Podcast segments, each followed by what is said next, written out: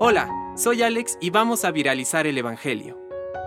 Del Evangelio según San Mateo. Jesús dijo a sus discípulos, No acumulen tesoros en la tierra, donde la polilla y la herrumbre los consumen, y los ladrones perforan las paredes y los roban. Acumulen en cambio tesoros en el cielo, donde no hay polilla ni herrumbre que los consuma, ni ladrones que perforen y roben. Allí donde esté tu tesoro, estará también tu corazón. La lámpara del cuerpo es el ojo.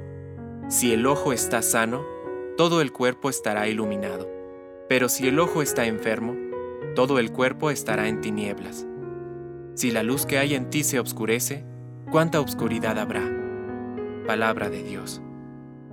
Compártelo, viralicemos juntos el Evangelio. Permite que el Espíritu Santo encienda tu corazón.